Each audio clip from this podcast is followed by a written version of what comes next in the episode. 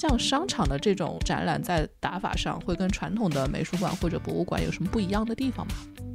首先，那空间的限制就不一样了。它商场里面场地的大小啊等等，就是跟博物馆不一样啦。比方说温湿度的控制啊、保安那方面也跟博物馆不一样。站在策展人的角度，首先就会考虑的是藏品安不安全。艺术怎么和商业去联合呢？很多人都以为你只是放一些艺术品放在你的公共的地方就是一个购物艺术馆，这个不是的。其实很多的软件里面是看不到的。所以为什么我们的生意到现在，我们影响力到现在还持续非常的厉害？原因就是说，我们已达成了一个非常厉害的一个软件，而我们的员工从人文艺术的了解是比其他的更深的。还有，我们永远都不说我们自己是个购物中心，我们都是一个美术馆。我们有时候也在想，人们到底为什么会去看展呢？因为现在有很多网红展啊，很多人进去会拍照打卡。你是怎么看网红展的呢？我不会反感这种形式的存在，因为我觉得，首先，博物馆必须是一个开放的空间，不管怎么样的需求的观众都应该在这里面找到他自己想要的东西。那网红展它有一个很好的作用，就是首先让大家形成了走进博物馆这样一个习惯。我开始的时候说了，K 十一是个美术馆，我从那个美术馆的角度来说去策展整个商业体。在从这个角度来说，哪个是先哪个后很重要。你要一个美术馆去策展一个网红展，是根本不符合它本身的 DNA 的。无商业不生活，欢迎回到《声音杂志》现在进行时第二集，我是未来预想图主编赵慧。你今天听到的这期节目是一组特别节目，陆续将有四期，由未来预想图联合新世界发展 CEO K 十一品牌创始人郑志刚共同推出。你喜欢看展览吗？梦想过环球旅行吗？有没有追逐过最新潮的街头时尚？架子上的书和专辑还在落灰吗？我们邀请了几位来自展览、环球旅行、街头时尚、文化等领域的资深玩家，一起聊聊这些我们热爱的生活方式。郑志刚会以踢馆者身份出现，向这些领域已有的规则和从业者发起挑战。按下播放键，让踢馆开始吧。今天我们的主题是：展览到底是怎么那么好看的？嘉宾是李小新。大家好，我是李小新，我是英国 Victoria and Albert Museum 维多利亚与艾伯特博物馆的中国部策展人。而郑志刚也是展览的资深爱好者。大家好，我是郑志刚，我是 K 十一的创始人。啊，我对展览是很大的爱好。我是一个创造美的东西的人。我们想创造一个创意之旅给我们的顾客。那我们就先从李小新开始吧。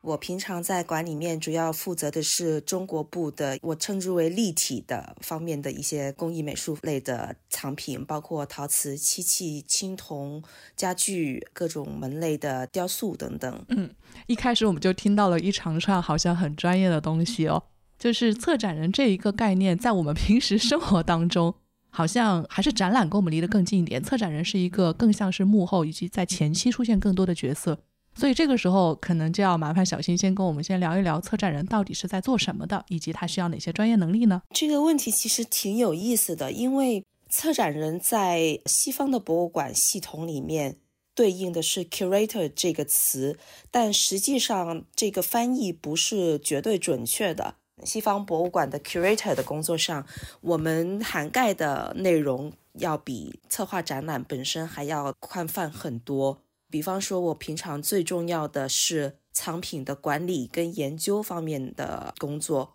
可以细致到，比方说藏品具体在仓库里面的一些状况啊，哪一些藏品需要一些修复跟整理啊。我们还要负责博物馆馆内的一些常设展的维护跟更新。比方说，中国馆展出这段时间里面有一些有机物，像是绘画类，还有一些漆器呀、象牙啊这一类的器物需要更换，因为它比较容易受到那个光照的影响嘛，那我们就要去做这一方面的维护。那还有呢，就是要做一些新藏品方面的拓展跟研究。比方说，我接下来这两年都要重点在做中国当代手工艺的研究跟收藏，就去更新博物馆在这个知识领域上面的学术方面的储备跟馆藏方面的储备。那还有另外一个很重要的部分就是公众服务。就是除了在博物馆的一些涉及到公共教育的项目上面提供我们专业知识上面的帮助以外，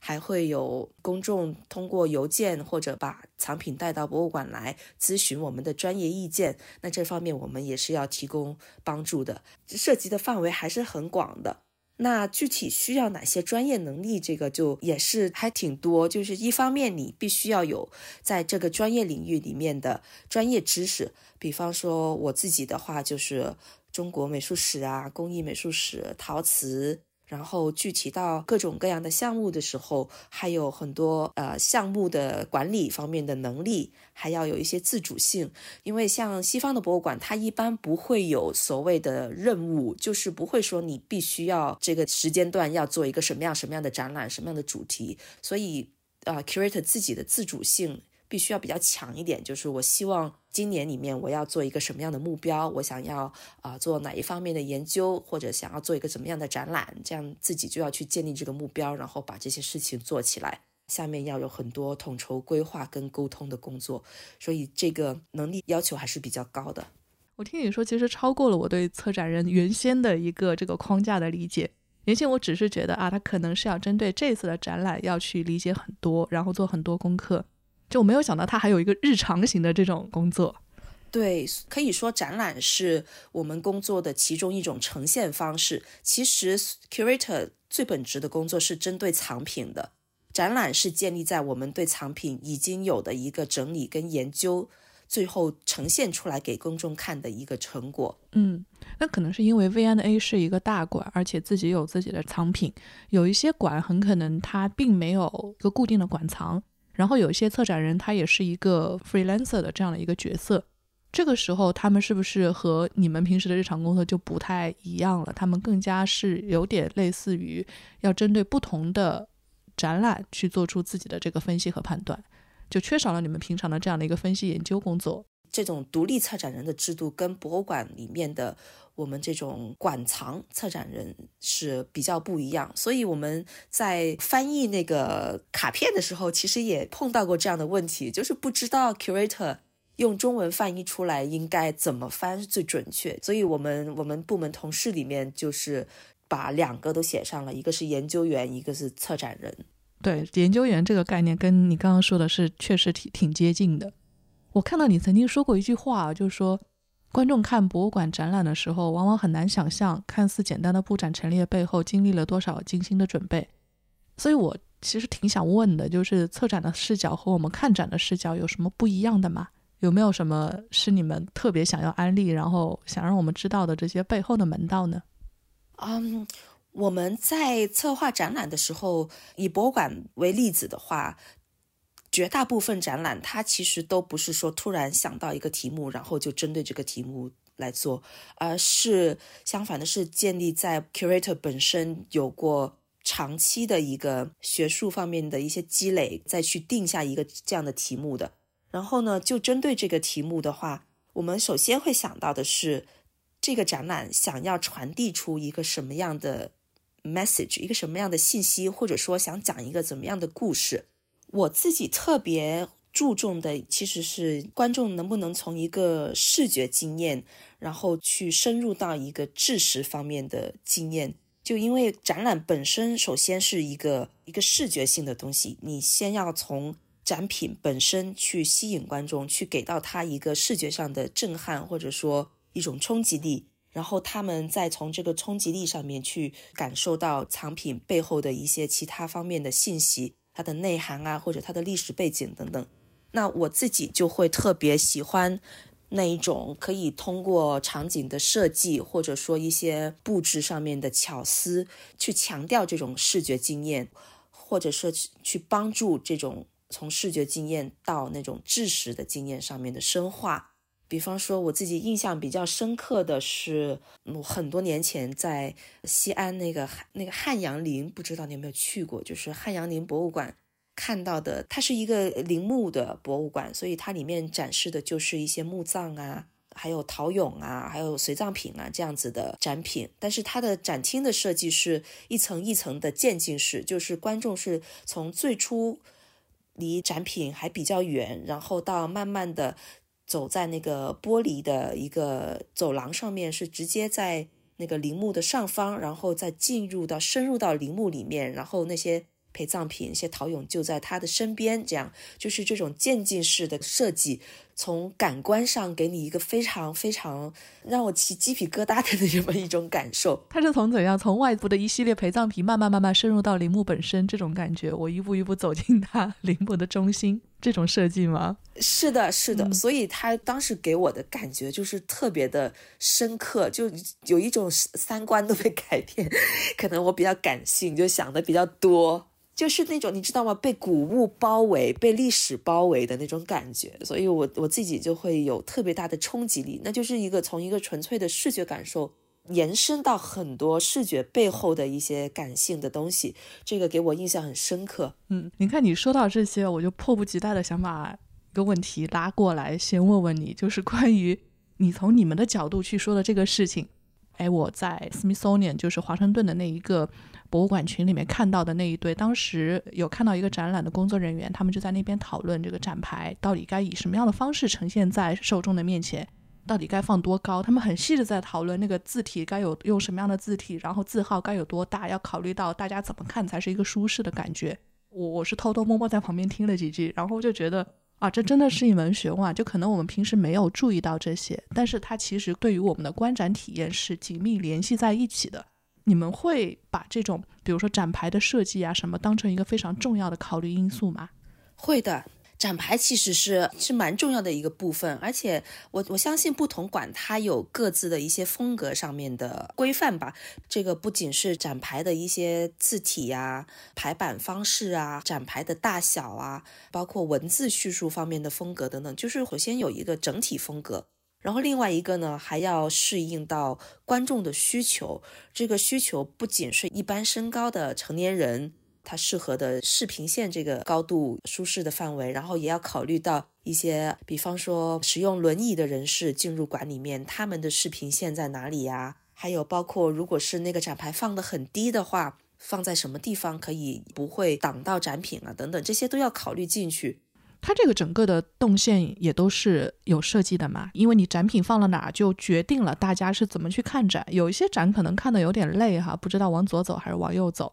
有些展呢是给你设计好路线了。我们我们能说这个是博物馆该做的事儿吗？还是说是我们自己出了问题？博物馆该做，但是有时候呢，这个事情会有一点，嗯，也不是那么好办，因为要取决于这个馆具体的空间是什么空间，以及展览的主题。像 V&A 这种空间呢，因为它建筑物很老了，是十九世纪的东西。然后，比方说中国厅吧，它就一共有四个出口，那四个出口你就没有办法限制观众从什么地方进来，所以我们没有办法设置一个很流畅的动线。首先就不能按照历史或者说一个时间线来排，那么你每每个不同地方进来就不一样嘛，对不对？呃，像中国馆的话，它就不是按时间线走的。也不是按材料走的，它是按主题，就是不管你从哪一个区域进来，你身边的这一个聚落、这一个展柜区，都是在说同一个主题。比方说饮食用品啊，比方说 lifestyle。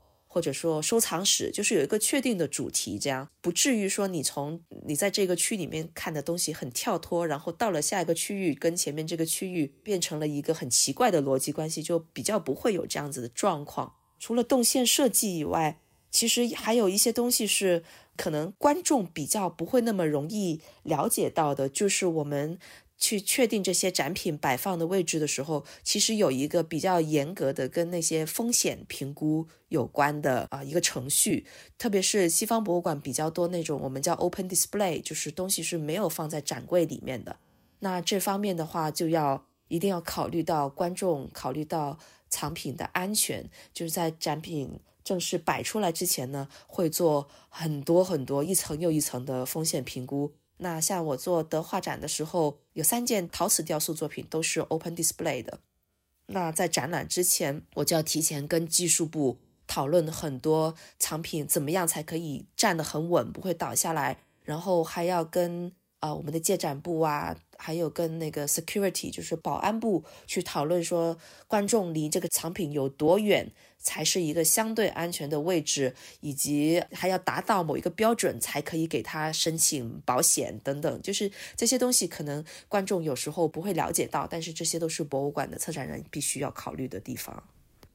对你说这个，就就会想到那个。现在说起来，说是一个熊孩子事件哈，就是当时上海玻璃博物馆当时有一个很贵重的展品，然后那个玻璃的制品的一个设计，最终好像被小朋友给破坏了。我们设想着，如果策展人跟馆方之前做过很多的安保方面和风险评估的工作，他可能是在这一阶段为止都已经做好了一定的预估和打算。但是有时候就是没有办法预想到现场会发生一些这种类型的突发事件。哎，这种情况你们怎么看呢？就是只能摸摸鼻子说啊，这个还是我们没有做好，还是有什么别的做法能够去规避这样的事件呢？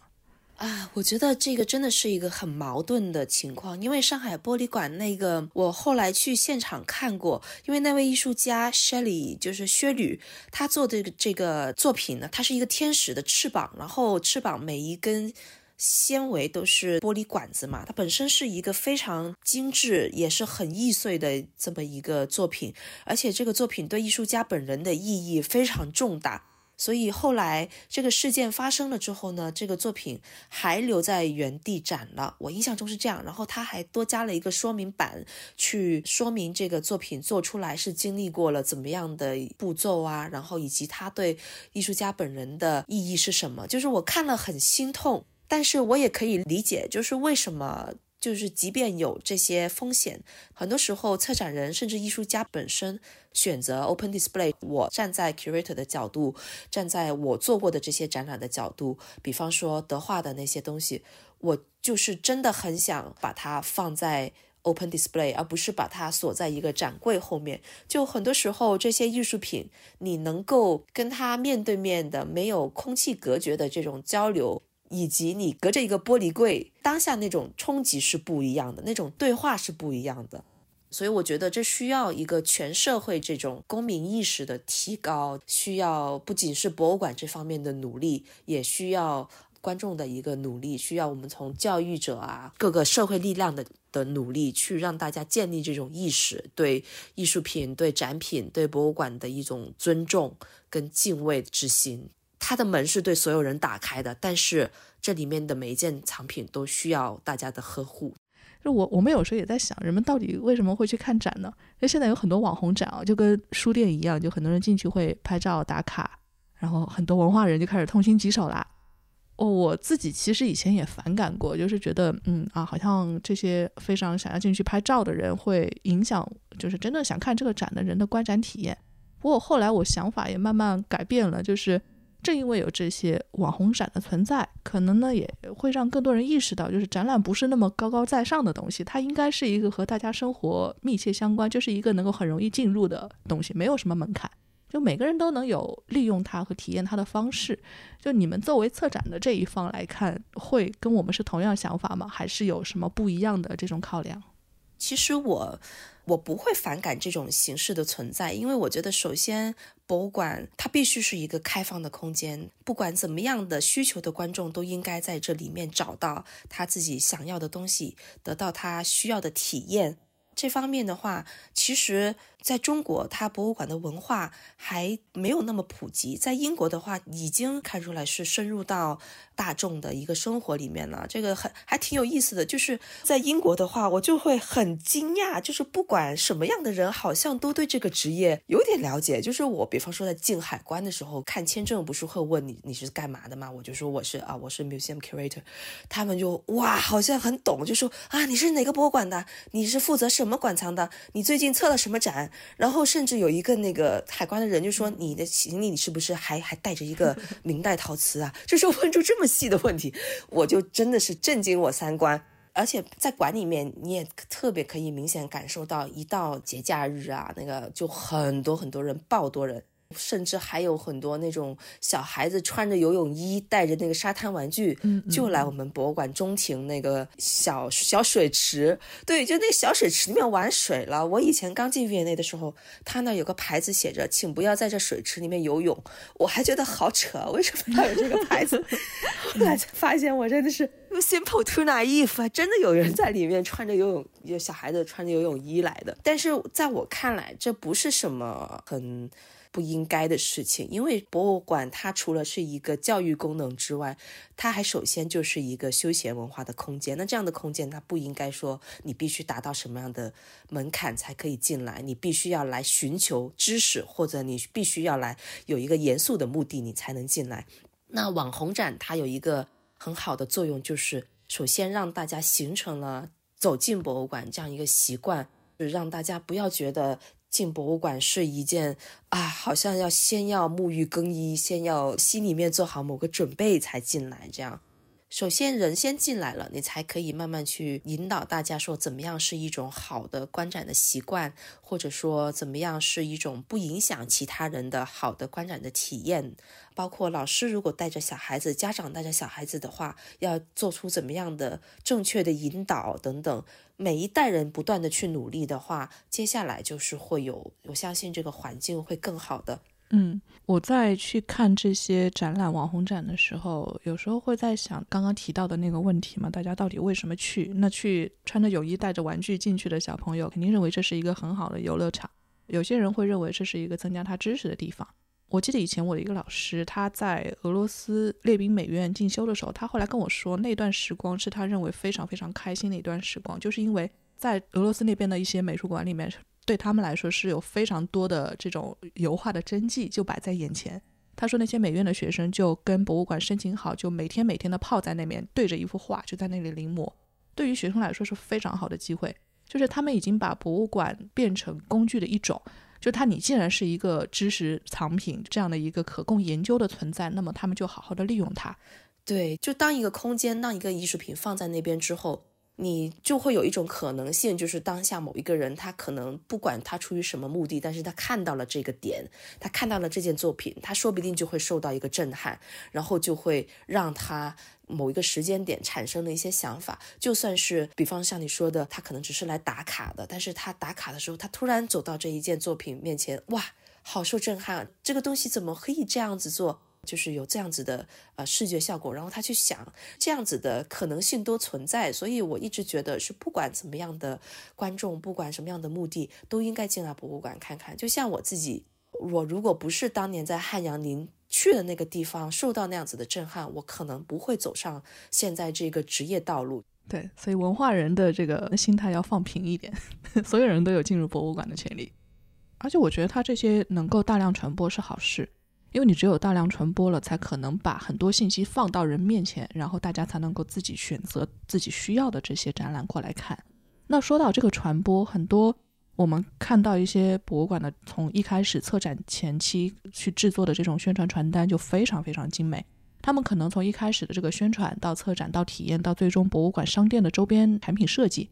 都有一套。这种打法的，还有这个逻辑，从你们的角度看，这种逻辑还有这种做法是一套呃有规律的、值得学习的，就是甚至是有系统的东西吗？啊，对，有的，像 VNA 的宣传跟这个周边，我觉得是行业翘楚。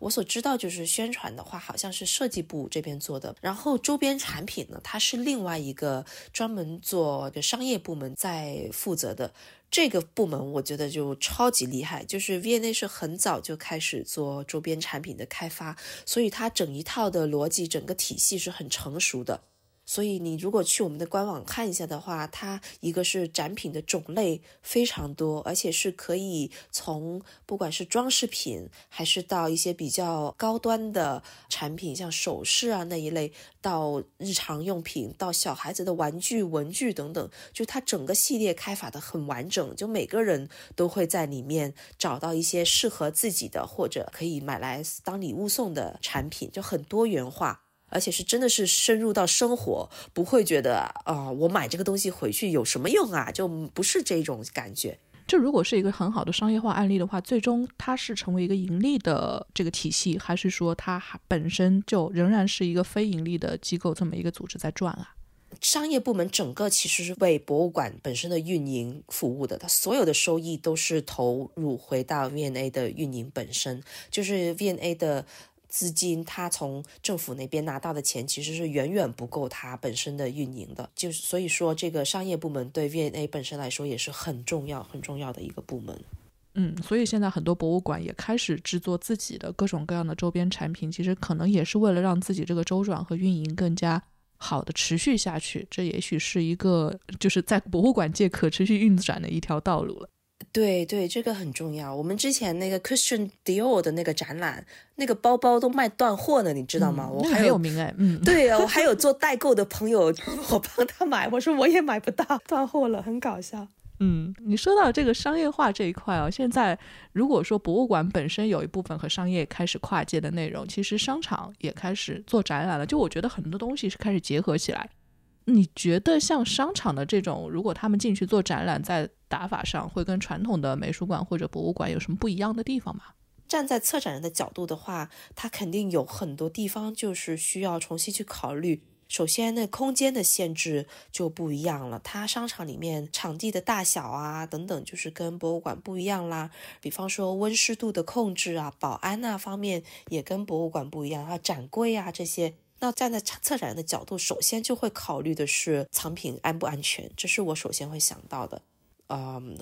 会需要对展览的叙事结构和藏品选择要做出一些调整，甚至整个风格可能都会需要一些大的或者小的调整。嗯，正好我们待会要跟 K 十一的创始人郑志刚来聊，所以我想就这个机会，你要不要问他一个什么问题？有什么想问的吗？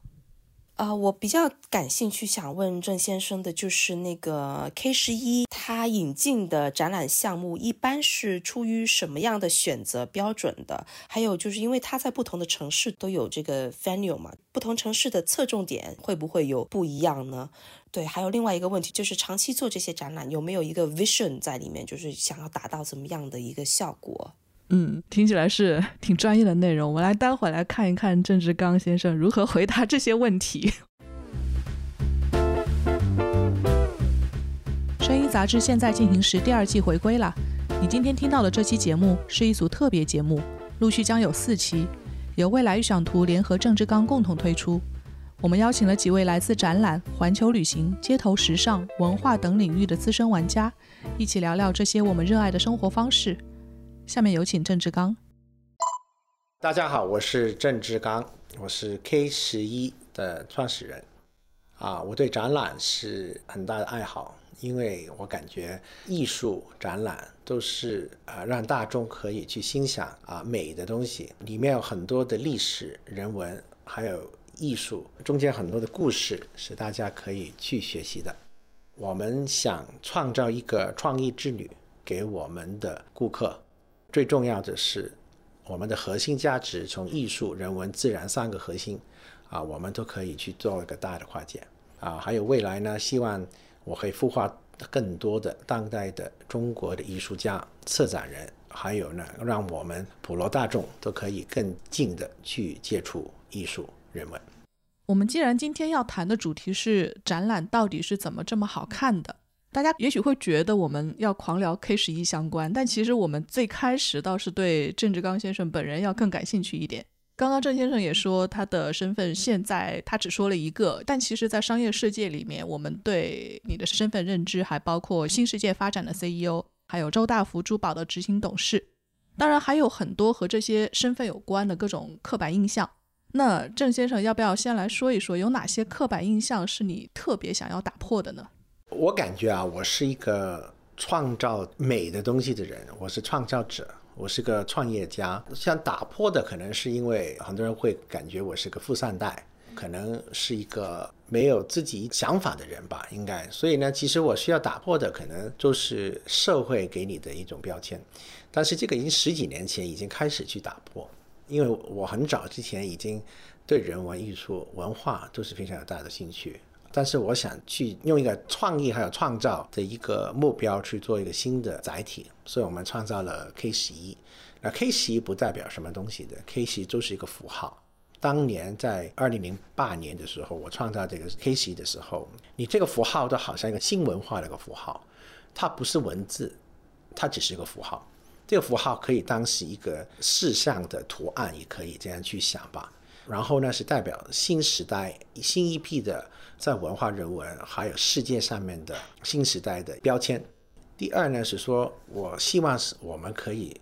让中国的当代的艺术全球化。所以在二零一零年的时候，我成立了我的基金会。这个基金会呢，和全球的不同的美术馆构成了很多的一个合作的关系。所以当时呢，我是做了很多的策展了很多的一些展览，里面会很多的当代的中国艺术家和西方的新锐艺术家一起在，比如说美国的美术馆啊，啊，在巴黎东京宫啊，在皇家美术学院啊，在伦敦的 ICA 啊。蓬比杜啊，不同地方都会做很多的一些展览，但是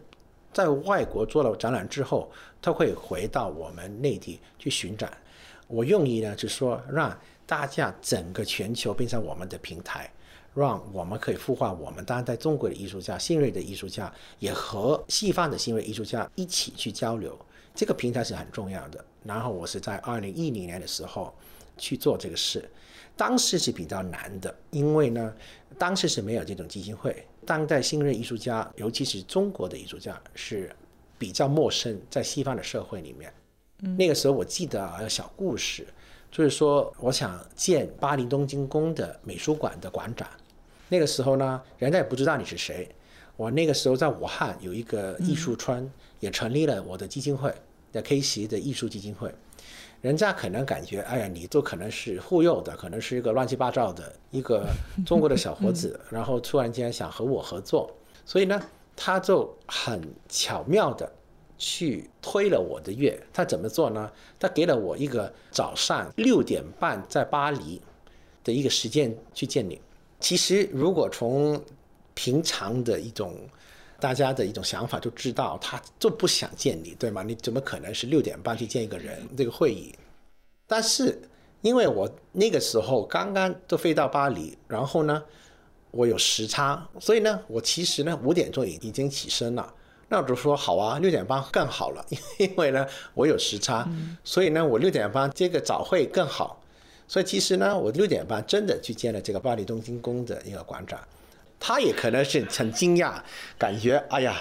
这个不好了，因为他可能要早一点起身。但是我们见了大概三个小时之后呢，我邀请他去内地去看我的艺术村，然后啊陪了他在北京、上海还有武汉见了当代中国的一些新锐的艺术家。我说的是二零一零年的时候啊，那个时候很多的现在很出名的一些当代艺术家，那个时候他还非常年轻。所以都见完之后呢，他感觉哎，你真的是做实事的，嗯，你真的是有心去做这个事。第二呢是说，原来法国人很想见到中国的一些新的艺术，想知道多一点点，但是没有一个桥梁，没有一个通道。那我们也变成一个通道，一个桥梁。所以我们也在巴黎东京宫做了第一个群展，里面全部是中国的当代艺术家。他有一个要求说，我要放他的法国的新锐艺术家。放在这个群展里面，大概是六成四成的这种比例吧，四成是法国的，六成是中国当代艺术家。但是在巴黎东京宫是从没有做过的，在法国也没有做过，我们就做了第一次。然后第一次之后呢，开了这个展之后呢，这边非常成功，所以其他的美术馆也找我们，所以一起去去做这个展览。这个展览之后呢，我们在内地也做了巡展，然后然后变成一个可能是东西文化的一个一个交流吧。所以这个这个小故事，坦白说也也让大家知道呢，就是说很多东西都是一个一个先河，不是那么容易，都是要开拓的。嗯，我听下来，其实，在事业的开始阶段都没有那么容易。如果看这十几年，你在这十几年的努力和经验，你会觉得这么多年你会打多少分呢？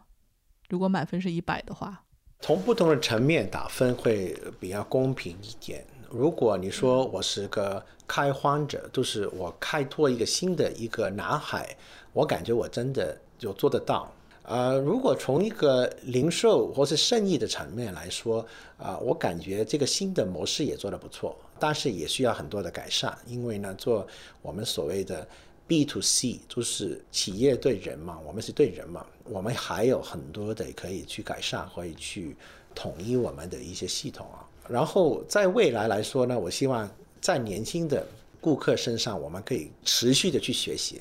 从科技来说，怎么去。给零售也好，给我们办公楼也好，给我们的服务式公寓也好，多一点赋能。还有在文化人文方面和科技怎么去结合，这个是非常重要。坦白，我感觉八十分差不多，八十到八十五分之间吧。嗯，那挺那还挺好的。对，说到这个比较专业一点的层面，我们在上半场的嘉宾李小新就其实最后有几个问题特别想跟你远程互动一下。就包括这段时间在 K 十一方面，在展览这个领域，你们做的很多尝试。他的问题就是 K 十一引进的展览项目一般是出于什么样的选择标准？不同城市的侧重点会不会不一样？然后这些展览项目长期的目标是什么？你可以回答一下他吗？如果是 K 十一购物艺术中心里面搞的活动，有时候是因为要比较适应那个城市的一些。顾客对艺术人文的了解，所以我们可能做的一些展览都会比较容易去去明白的。但是如果是 K 十一艺术基金会要做的一些展览，平常都是在美术馆的级别上面，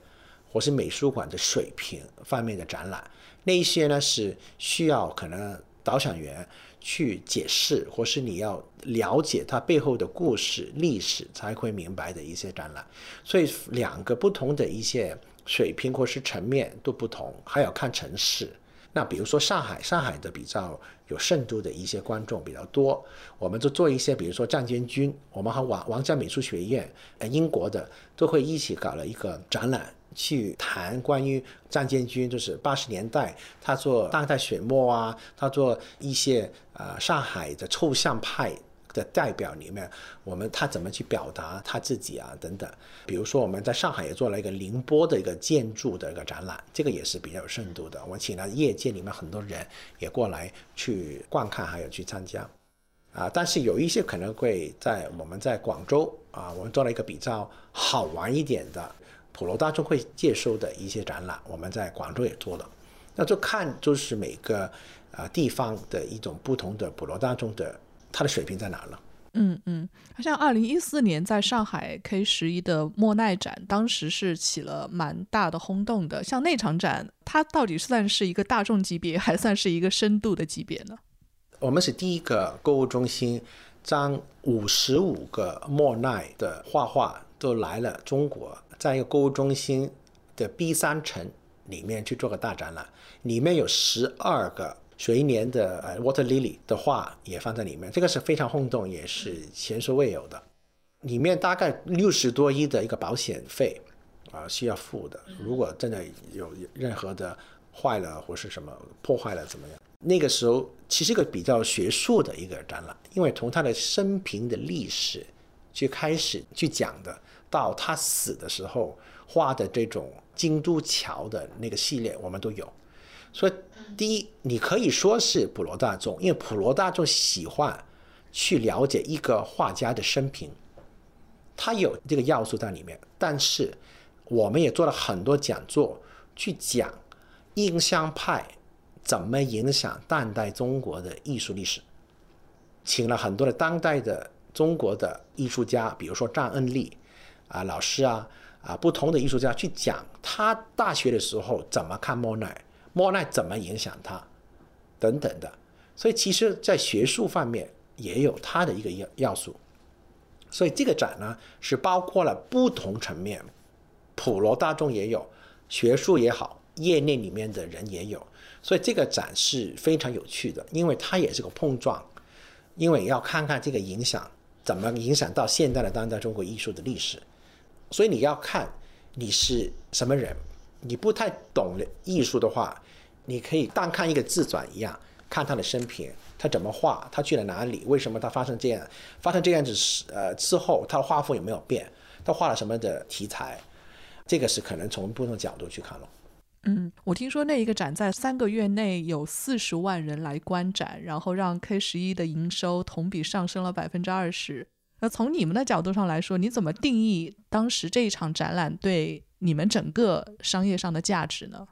它会很重要吗？这场展览的成功？这个展览的成功呢，坦白说是第一，从品牌，因为我们是刚刚来到上海嘛，还有我们打破了一个框框，K 十永远都是打破框框的一个地方，颠覆了艺术，颠覆了产业，颠覆了商业的很多的规则。艺术怎么和商业去联合呢？这个怎么共融呢？大家都会有个大的问号。很多人都以为你只是放一些艺术品放在你的公共的地方就是一个购物艺术馆，这个不是不是的。其实很多的软件里面是看不到的，大家都是穿插在不同的一个创意之旅这个旅程，顾客的旅程怎么去，不是只是打卡啊等等这一些。所以为什么我们的生意到现在，我们影响力到现在还持续非常的厉害？原因就是说我们已经。大成了一个非常厉害的一个软件，还有我们的员工从人文艺术的了解是比其他的更深的，还有我们永远都不说我们自己是个购物中心，我们都是一个美术馆，我们的商店也是个美术馆里面的一部分。从这个角度去看的时候，你就不会感觉，哎呀，购物和美术艺术都是分开的，只是你硬邦邦的放这两个一起，不是。我永远都是当这个是个美术馆，它就是个美术馆，只是说他们里面有店。我常问一个问问题给给大家的说，你去个美术馆的时候，美术馆里面有没有咖啡店？美术馆本来都有它的这个商业的一个因因因素在里面的，只是说我占这个美术馆更放大而已。你去过美术馆的咖啡厅没有？有啊。你在美术馆里面买过美术馆的一些衍生产品吗？有啊。对吧？所以坦白说，怎么去看，怎么去策展整个美术馆，放这个商业，最重要是说你的店到底是代不代表艺术的体验。嗯，你如果作为主办或者是参与的展览的这个角度来看，你认为一个展览是否成功的核心要素是什么呢？那同时与之相对哈，就如果你以纯观众角度去看的话，你又觉得，如果是你一个观看者的角色。这个展览怎样才叫成功？这是两两个方面的问题。如果你是参与人和你是观众的角度，如果我是个策展人，我感觉第一就是说，你故事讲的不好不好。你策展这个展览的时候，里面的从艺术品啊、摆放啊、整个视觉啊，你是不是真的去可以让你的观众或是顾客去进入的时候有一个状态，还有进入到你想要他进入的一种旅程。从一个参与者，比如说从一个普通的人进入的时候，你有没有学习？你有没有知识的一个增值？这个很重要。你你看完之后，你可以不明白，但是你有没有一个冲动？你你有没有刺激了你一些五官的一种反思呃思考？呃，如果你没有全部都没有的话，坦白说都不成功，因为展览不是一个非常容易去了解的一个地方，因为你需要深度的去看它的文字。但是如果他展览的时候做的不好的话，你看完文字后也不明白他说什么的。所以展览策展人最重要就是说，让你的参与者用最快的方法去知道这个背景、每幅画的一个表达的东西，好像看一个电影一样。看完这个电影，你有几个反应？第一个就是说你会哭，你会有一种情绪上面的一种感觉。第二，你会说啊。我学习的东西哇，真的给我很多灵感。嗯，他讲故事的方法很有创意啊，你你会刺激了一部分，对吧？你会学习了一些一些知识，你会想，你会反思，你会有启发。第三个就是说啊，我好闷啊，好啊，娱乐很丰富，但是也不知道故事讲什么，但是挺搞笑啊。之后回家的时候，你都不太没有什么感觉，就是说啊，我笑了两个小时，挺开心啊，OK 啦。这个是第三个反应嘛，对吧？嗯，这些都是可以接受的。第三个都可以接受，但是第四个最最无奈的说是什么很烂啊、很差啊，花了我是两个小时时间啊这些。所以你看看这个反应嘛，第四个都是好像个电影一样，你就是进入一个状态，你要让他进入一个状态，要说一个故事，然后这故事是不是真的可以给你很大的一种不同的一些反思了？嗯，你有过那种感觉很糟糕体验的展览吗？比如说，还甚至是看不懂的这种展览，那这时候你还会硬着头皮往下看吗？哦，如果我看不懂或是很烂的，我都立刻走了，不会花时间的。这个是负能量的。嗯，烂的展展览是负负能量的，千万不要不要进去，因为你你进去这个有需要你的也进入这个状态。如果全部负能量或是乱七八糟啊，都是抄人家啊，或是你不是原创啊等等，其实最最后坦白说你会很反感的。嗯，其实我们的很多听众对你也很有好奇，他们准备了几个问题想问问你。有一个是，比如说，呃，你们主办的展览当中，是所有的展都需要你的认同吗？不用，我的艺术团队是非常厉害的，它主要是和我们的方向要一致。比如说，我们是孵化当代中国的艺术家，我们是孵化当代中国的策展人，我们是让我们的普罗大众都可以接受、借鉴、学习、了解、增值啊，从这个展览里面。如果它符合这三个，坦白说也我我不用我的一些审批。如果大的展览，有时候我会亲自去去看，还有去主导的。嗯，我注意到你们刚刚说的是一个普罗大众也好，或者是说提供给一些相对有认知层次的这些受众。嗯，现在很多品牌都想要抓年轻人，你们会想抓年轻人吗？我们不会专门去抓这些年轻人，我们本来就是年轻嘛。我们品牌本来就是年轻，我们里面的 DNA 是创意、艺术、人文、自然嘛。我们搭建一个个生态圈，我们搭建可持续发展，在环保、在人文艺术设计方面，我们就是有个很大的主导的作用。这三个核心的价值永远都是年轻的。嗯，你曾经说过一个很有意思的观点，就是说购物中心它同时具备观众、空间和金钱这几个要素。嗯，其实我们仔细想一下，就如果大家要去看展，去呃传统的美术馆或者博物馆，他们也很想要这几个东西。那大家都在争抢这些要素的时候，很多馆不仅仅是购物中心，可能美术馆大家都会要去向市场去做一些倾斜，然后就诞生了我们现在常常看到的所谓的网红展。我想问一下，你是怎么看网红展的呢？我我开始的时候说了，K 十一是个美术馆。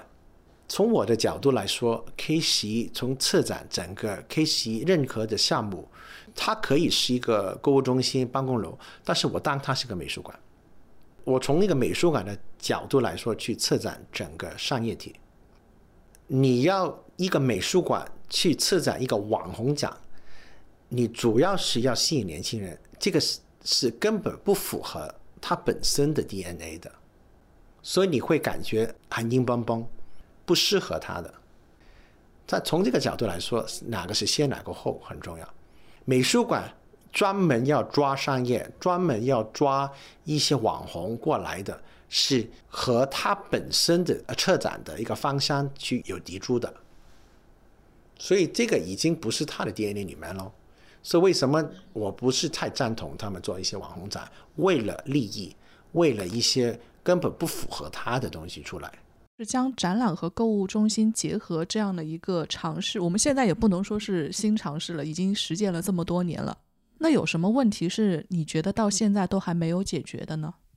呃，没有解决的可能是整个顾客的旅程，因为一个购物中心非常大，你怎么去让一个顾客可以去寻走、去游走不同的一些地方，去设计一个路径？啊，所谓的一个艺术的路径，这个是不不是太容易，因为每个它周边有店，它有很多的地东西在周边，你怎么让他可以看看得到你的策展的一种方向，还有那个路径，这个是比较难的。如果是纯粹一个美术馆，它都是一个白色的黑子一个盒子嘛，那你就比较容易去让他去这个地方，然后这个地方，然后这个地方。但是在购物中心里面呢，有有时候会很多的。有货，这是左左右边都很多店嘛，他会他的视觉啊，他的视线都会看到不同的地方，他他会比如容易分心啊，顾客会容易分心。这个是到现在还在仍然没有解决，希望继续能够去解决它的吗？对，嗯，最后一个其实是我个人的问题了，就是最早你们把艺术展带入购物中心的时候，你身边的人都同意吗？因为当没有人做过这件事情的时候，他可能会受到挺多阻力的。早先他很容易就落地了嘛。呃，可能我周边的朋友也好，同事也好，都没有时间去反应吧。对我已我我都已经说了，很多时候很多人都会，我先做了之后，他他们才明白嘛。人就是这样嘛，你去解释太多是没用的。你做的好的时候，你才解释会更有啊影响力。好的，那我们就先到这里。我们也会继续针对听众们开放针对郑志刚先生的提问。下一期节目我们将聊一聊环球旅行是一场不可能实现的梦。在这个话题领域，你有什么针对踢馆嘉宾郑志刚的问题吗？欢迎大家在节目下留言评论。你也可以添加我们的管理员 D 桑的微信号，加入现在进行时的听友群，提出讨论问题。我们会选出最有挑战性的两三个问题向郑志刚先生发问。那么，谢谢大家这次的收听，也谢谢郑志刚先生。谢谢，谢谢大家，下次再见。好的，那我们下期再聊。